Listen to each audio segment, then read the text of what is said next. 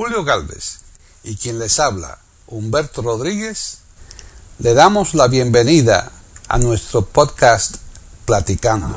E Iberoamérica.com les ofrece un podcast sobre la orquesta y su director, Bert Campbell. Aquí en Platicando Podcast, rescatando música olvidada.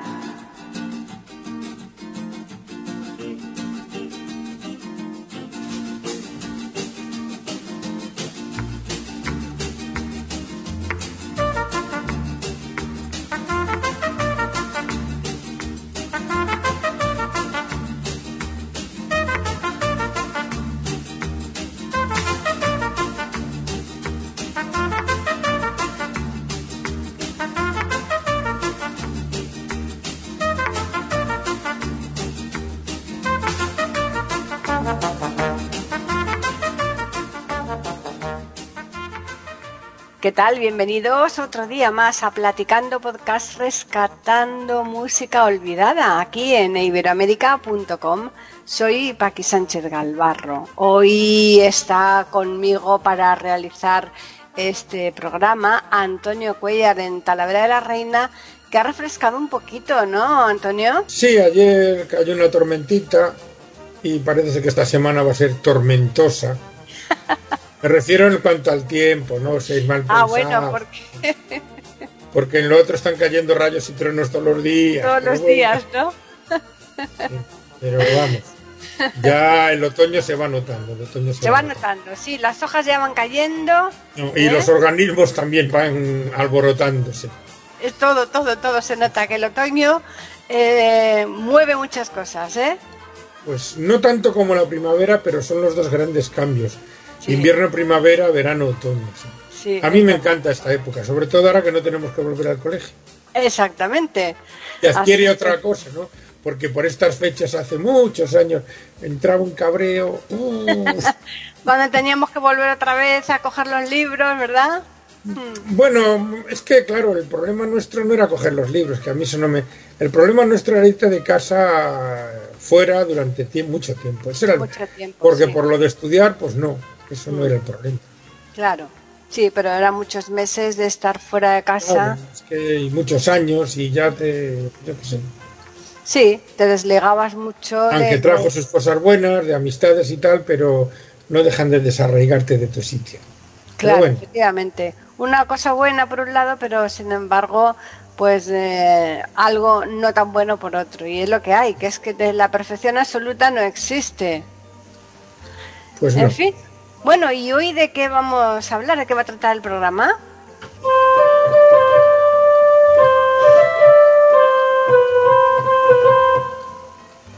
Te suena, ¿verdad? Hombre, que sí me suena. Fíjate, Sí, extrañas en la noche.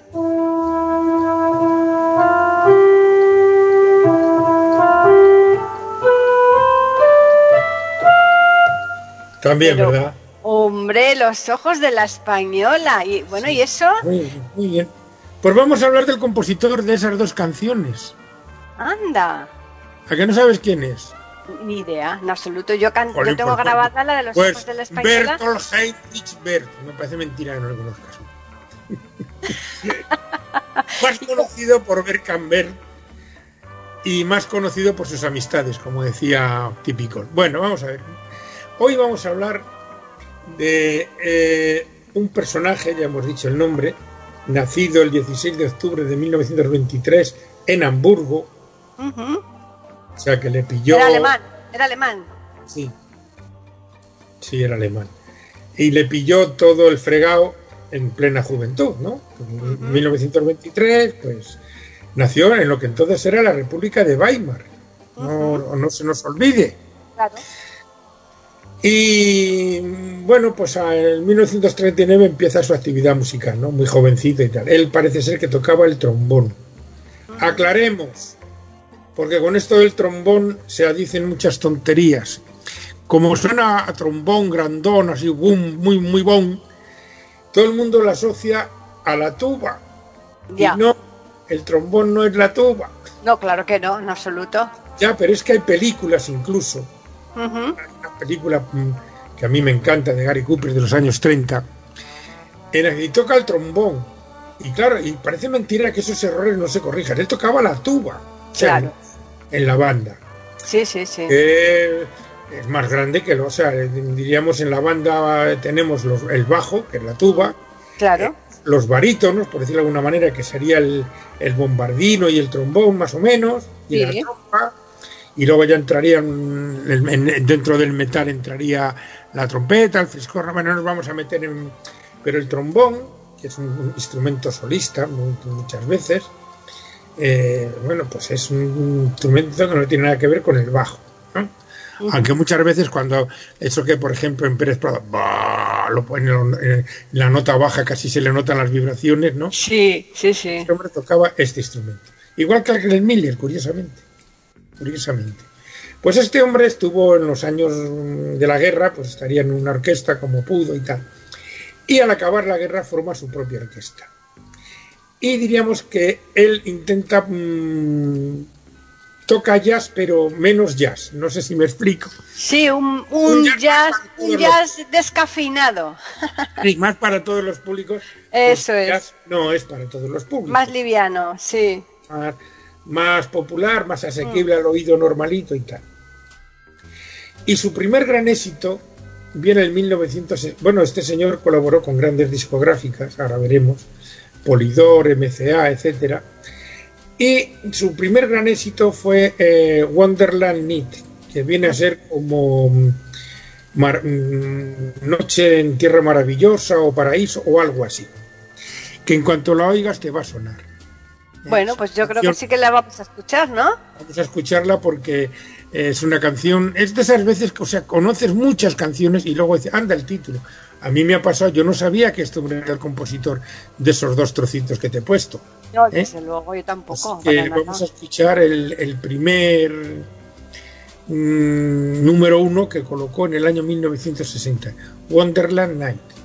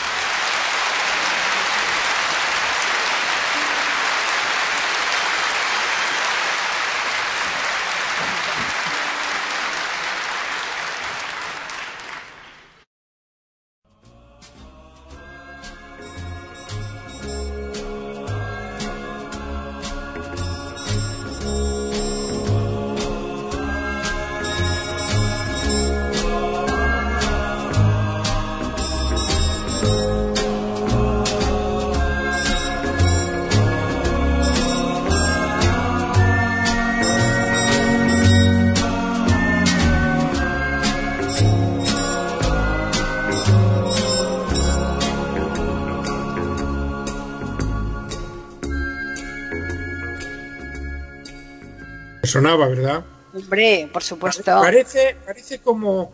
Yo lo he oído en versiones de otras orquestas y a veces lo ponen como pom, pom, como si fuera una esa del oeste que va el caballo andando despacio. Sí, exactamente, parece que como que va siguiendo. El caballo va al, paso, al paso, sí, sí, sí. Bueno, pues este fue su primer gran éxito. Mm, la característica de esta orquesta, para mí, o sea, vamos, para mí, para cualquiera que la oiga, porque todas las orquestas buenas tienen un, un distintivo sonoro especial. Raikkonen con los coros, Glenn Miller, el otro, Amantovani con aquello que vimos de las cuerdas en cadena o en cascada, mejor dicho. Y este utiliza, eh, utiliza el bajo normal, pero utiliza el bajo eléctrico, mm, que vais a oír en varias de, las interpretaciones, las flautas por otro lado, por supuesto la trompeta. La trompeta es el instrumento solista. En, en algún momento da como coros, una voz femenina que hace una intervención, sin letra, claro. Mm, es un, sonido muy característico. O sea, oyes y dices, ese es Bert que no es tan fácil eso de conseguir. Pues no. Hizo bandas sonoras, ¿eh? Hizo muchas bandas sonoras. Colaboró con los Beatles en su primera etapa en Hamburgo, que no se nos olvide que los Beatles, donde se empezaron a hacer famosos, fue en Hamburgo, años 61 y 2. O sea, diríamos que estaban todos los ajos. Qué barbaridad. Era como el perejil o el ajo, estaban todos los guisos. Y otro de sus grandes éxitos, muy famosa la pieza también, eh, aunque menos que esas otras dos, eh, por esas fechas, también el año 62, 63, es Swinging Safari, que yo lo entiendo eso como swing, como swingeando un safari con swing, más o menos, ¿no? Ya. Que también es una pieza muy, muy famosa de, de este compositor, arreglista eh, y de todo, ¿no? Mm. Porque como buen músico hacía todo. Así que vamos a escuchar esta pieza y seguimos adelante.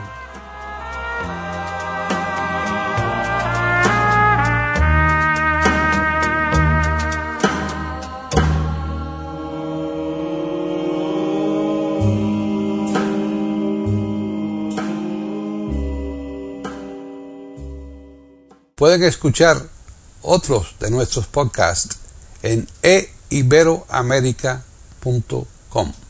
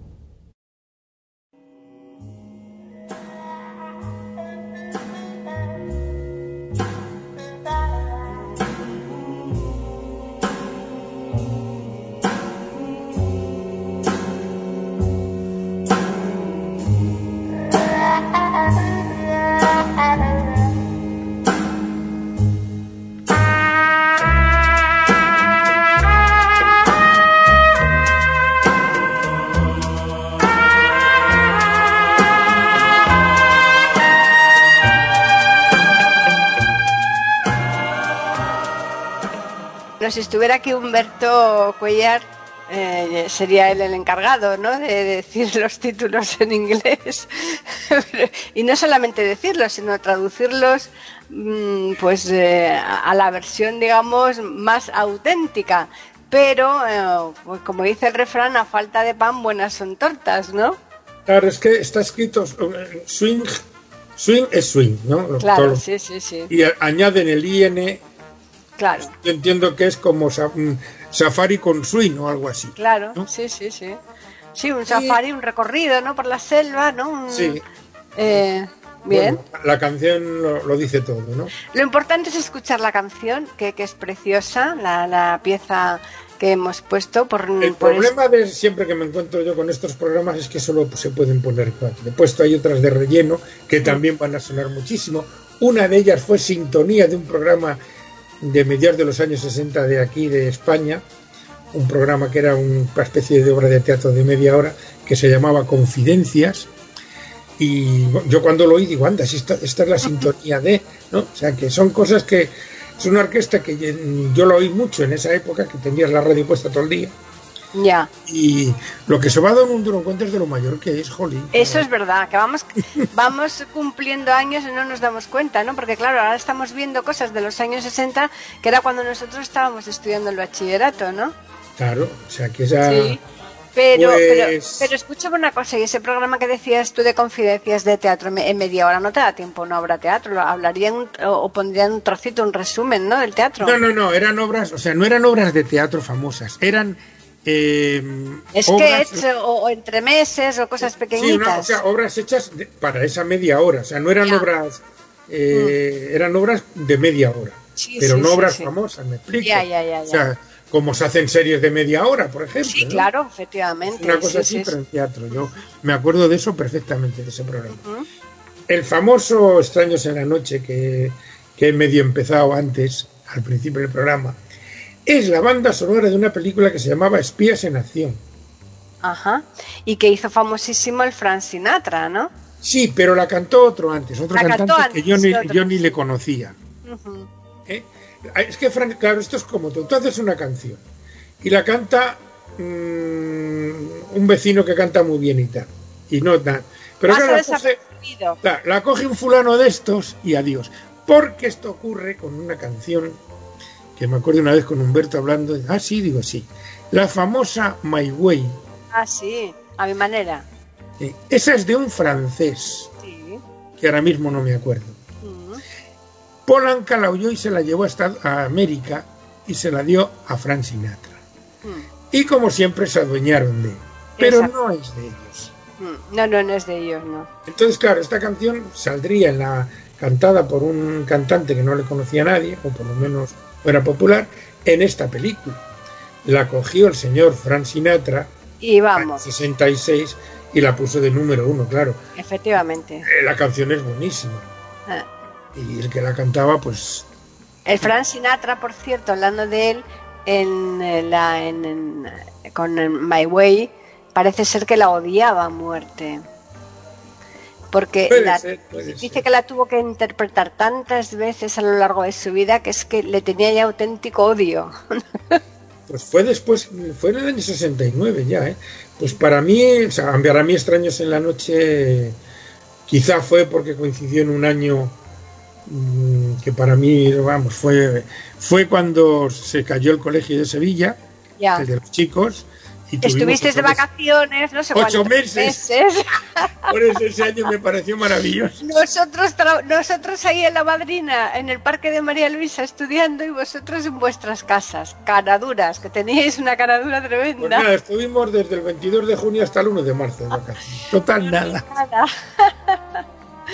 Qué barbaridad ese verano, eh, claro, estaban estaba Adamo, que ya le ha pasado por aquí, bueno, estaban los Bravos, que pasarán por aquí. Estaba todo. Y llegó aquí el señor Frank Sinatra con cincuenta y tantos años, que por cierto, su hija también colocó otra canción, Estas botas son para caminar, en el número Pero su hija nada que ver con el padre, ¿eh? Hombre, no. Bueno, el apellido la vino muy bien. El apellido fue... Es que a veces cuando tienes un padre así te, mm. Te tapa de tal manera. A veces te ayuda y a veces te destruye.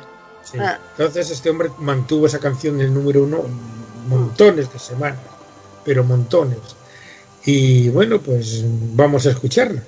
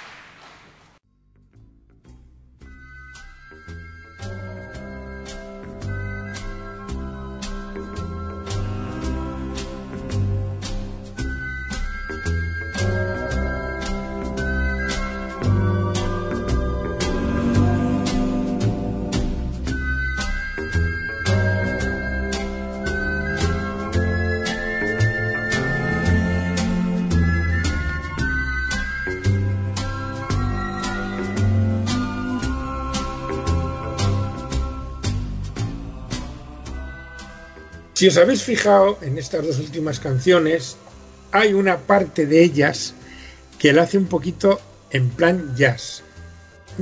No muy, como decíamos, un jazz descafeinado, pero le da ese toque, ¿no? Le da ese toque con variaciones y con ese ritmo y tal. Otra cosa de las que yo no sabía, y fíjate tú lo que son las cosas, en 1967, en el Festival de Pop de Monterrey, el dúo dinámico, o sea, Ramón, Manolo y Ramón, presentan una canción que se llama La La La. ¿Ah, sí? ¿La que después serviría para la Eurovisión nuestra? Sí, sí, sí.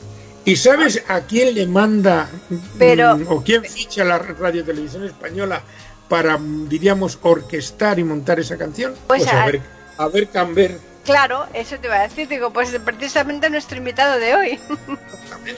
De eso me he enterado yo, me he quedado a cuadros. Pero yo pensaba que las canciones de Eurovisión tenían que ser inéditas. Bueno, en aquella época no tanto, ¿eh? Ya. No tanto. O sea, cada país cogía la que le mm, podía gustar. Hombre, eran canciones, porque la verdad es que yo esa canción no la vi hasta que no fue al festival. O sea, No, a lo mejor tú sabes muchas veces que es echa la ley y echa la trampa, ¿no? Igual en el reglamento del festival te pone que no que, que no puede estar mm, durante X tiempo. o- A lo mejor presentaron la canción, pero no estaba grabada. Claro, cualquier cosa, cualquier Entonces, cosa que eh, no. mejor- eh, Eh, lo que no podía ser es una canción que estuviera en boga y llevarla ahí. Pero sí podía ser una canción que no estuviera ni grabada ni nada, pero que se Ellos la cantaron, pero estaba sin grabar, con lo cual no quedaba constancia de que Claro, eso. o sea, debe ser como un- una presentación de canciones inéditas. Y cogieron a este hombre nada más y nada menos para hacer el arreglo. Fíjate. Yo no tenía ni idea. ¿eh? No, este no. señor, junto con otro, también es el compositor de otra canción que también cantó Sinatra, El mundo que conocimos, aquello de... Ah, esa es preciosa. Que por cierto, tengo yo la partitura y... Tiene unos acordes, acordes de, de onceava, de treceava, de... Uy, la madre mía. Bueno, unas cosas muy raras. Una canción preciosa, ¿eh? Sí, sí, sí. Esta es estuvo de moda también a finales de... por las navidades del 67-8. Ujú. Estuvo muy, muy... Muy, o sea que fíjate tú qué, qué compositor tenemos aquí. ¿no? Sí, sí, sí, sí. cosas mm, conocidísimas y, y popularísimas y Como buenísimas. dicen, como dicen el este, ¿no? Cosas veredes ni comedes, ¿no? Sí. Y bueno, pues este fue un gran éxito de Frank Sinatra del año 66, El extraños en la noche. Sí. Pero nos queda la cuarta, porque no nos dejáis poner más, otra canción que la hemos puesto también ahí, ah, la he tocado, Spanish Ace, Ojos de España, que aquí en España la hizo famosa un príncipe indio, un tal Kuldin, Ah, sí, que, que hemos hecho un podcast aquí de él. que vino a estudiar y le pasó lo que a Basilio, Sí. que vino a estudiar y se puso a cantar. Y esta canción, yo no pensaba que era de Bercamber, No, no, yo tampoco. Yo- bueno, yo no Pues- tenía ni idea, francamente. pues de él era y aquí le hizo famosa a este hombre. Pero claro, vamos a poner la versión de, De la orquesta. Este hombre muere el año 80 en Mallorca. Ah, mira. El, hombre, me imagino que alemán y con dinero, pues Es que efectivamente, es que Mallorca está llena de alemanes. claro. ¿eh? Como Entonces toda la isla. justo al entrar el verano del año 80, el día 21 de julio. Un derrame cerebral. Con, no llegó a cumplir los 57 años, o sea que murió joven. Muy joven, muy joven. ¿eh? Sí. Y bueno, habéis, os habéis dado cuenta que en algunas de las canciones que he puesto se oyen aplausos y tal. Es que son de una actuación en directo en Londres. La de Extraños en la Noche y esta que vamos a poner ahora de Ojos de España. Vamos a escucharla.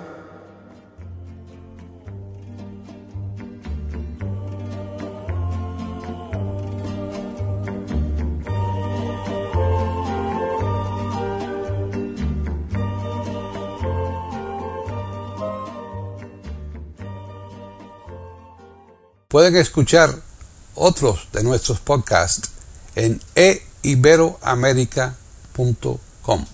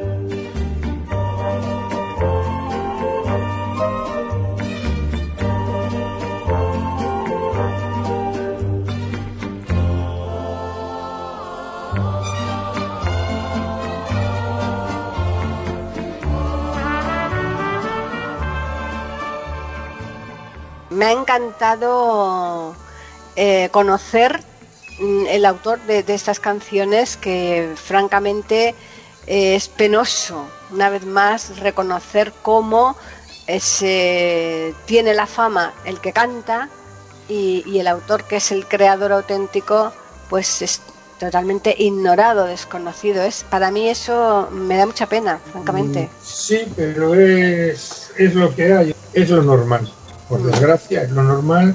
Y bueno, pues eh, a veces sí, a veces, oye, la cantante, pero normalmente mm, este tipo de canciones se conoce por el cantante. Y a veces, como ya hemos visto en otros programas, eh, no por el cantante que la lanza, sino por otro que hace otra versión. Sí, sí. Que se hace más famosa. Mm, más famosa. Eso, ocurrió, por ejemplo, con Desencadenando Melodías, que la versión más famosa es la de el conjunto que ahora mismo no me acuerdo, que, que la ponen como banda sonora de, de Ghost. Ajá, de la película. Sí. Ese conjunto, que ahora mismo no me acuerdo del nombre, aunque está por aquí, por el ordenador, pero no me acuerdo, eh, es la versión más famosa de esa canción, pero no es de ellos, es de otro cantante. O sea, por eso digo que eso ocurre muchas veces, igual que My Way, por ejemplo. Sí, claro. Igual que acabamos de ver con Star, o sea, mm. eh, son cosas que ocurren con mucha frecuencia. Pero vamos, yo me quedé muy sorprendido al ver que este hombre era el autor de eso, de, de Extraños en la Noche, de Ojos de España, del mundo que conocimos, yo creo que yo creo que los discos y en todas partes donde mm, aparezca el, intérprete deberías haber obligación de poner todos los datos del el, autor de la letra, el autor de la música, el, autor de los arreglos.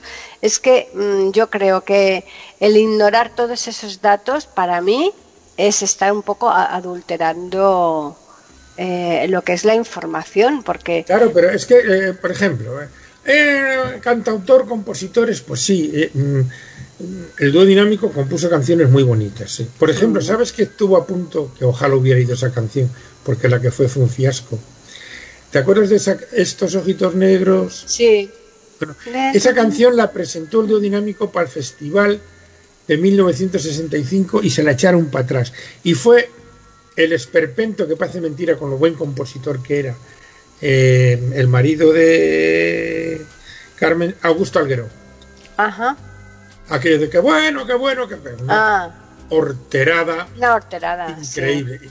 Pues, Y mm. sin embargo es otra canción del dueño. Pero claro, esta gente, eh, efectivamente sí, coge una guitarra y plim, plim, plam, plum, da una línea melódica y unos acordes. Pero eso es un esqueleto.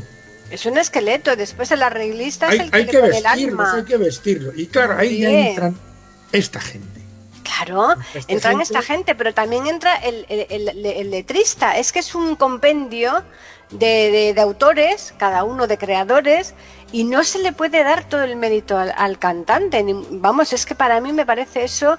Eh, pero incluso, por ejemplo, Serrat, cantautor, o mm. Víctor Manuel, pues sí, son los autores de la música y de la letra. Muy sí, Sí, sí, sí, pero los arreglos no los han hecho ellos. Y esos Exacto, pero, pero esa orquesta que hay detrás, es, esa, ese arreglo no está hecho por ellos. Que no, hombre.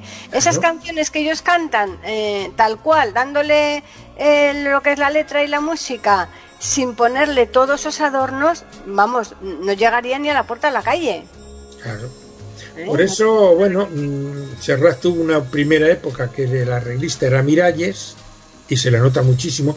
Luego en los años 80 debió de regañar con él y tuvo ahí una época que, bueno, y, luego volvió, y luego volvió con él. Yo le vi actuar aquí en Talavera de la Reina en el año 2005 con Miralles al piano. Sí, sí, no, es que se nota, con un buen arreglista, ya te digo yo que... sí, pero ¿quién era el arreglista de Víctor Manuel? No se sabe, como de tantos otros. Ni... el, famoso abuelo. Hay, hay unos, unos contrapuntos con chelo preciosos ahí. Claro, claro, claro.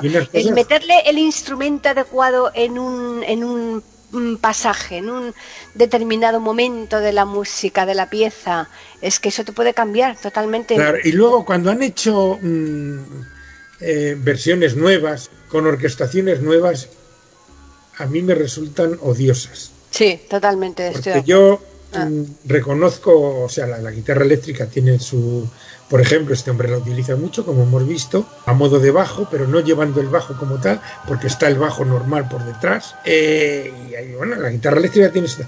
Pero a mí la música electrónica en general no me. Yo soy más, por ejemplo, los rellenos. A mí me encantan los, vi- los violines y el violonchelo, me encanta. Pues a mí el metal, por ejemplo, en, en los arreglos que hemos oído, esas cosas, esos pa, pa, pa, esos rellenos que va metiendo de metal con trombones, trompetas, o sea, eso a mí me encanta. Ya, a mí, yo no soy muy partidaria de los bajos. O sea, me gusta el, el bajo eh, muy, muy atenuado. Eh, si el bajo no, pero aquí no es el bajo, es, no, es no. el relleno de los Ya. acordes que va metiendo, pa, esos Mm. rellenos que va metiendo de, de metal y tal.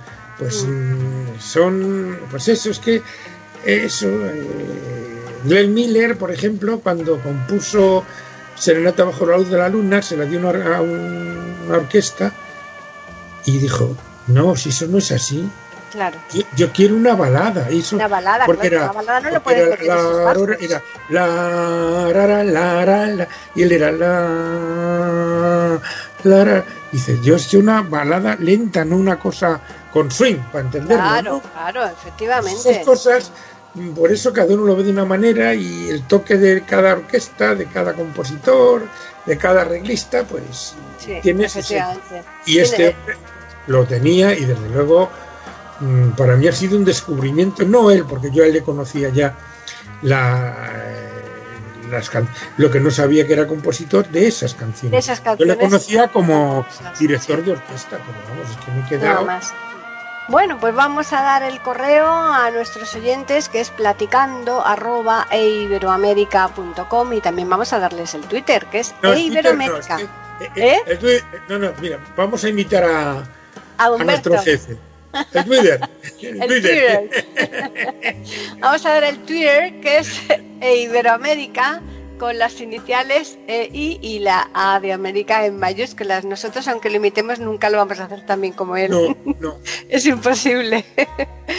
Bueno, pues nada, la verdad es que ha sido un programa muy bonito y sobre todo hemos desvelado la autoría de piezas fundamentales como la de Extraños de la Noche y Ojos de España, entre otras muchas, que seguro, vamos, a buen seguro nuestros oyentes, la gran mayoría de ellos no tendrían ni idea de quién era el autor de estas canciones. Así que, pues ahora ya preparar una charla, ¿no?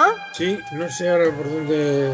No sé, ya veremos por dónde. Acabamos de, acabamos de volver de las vacaciones y estamos un poco todavía así entre Pinto y Valdemoros, ¿no?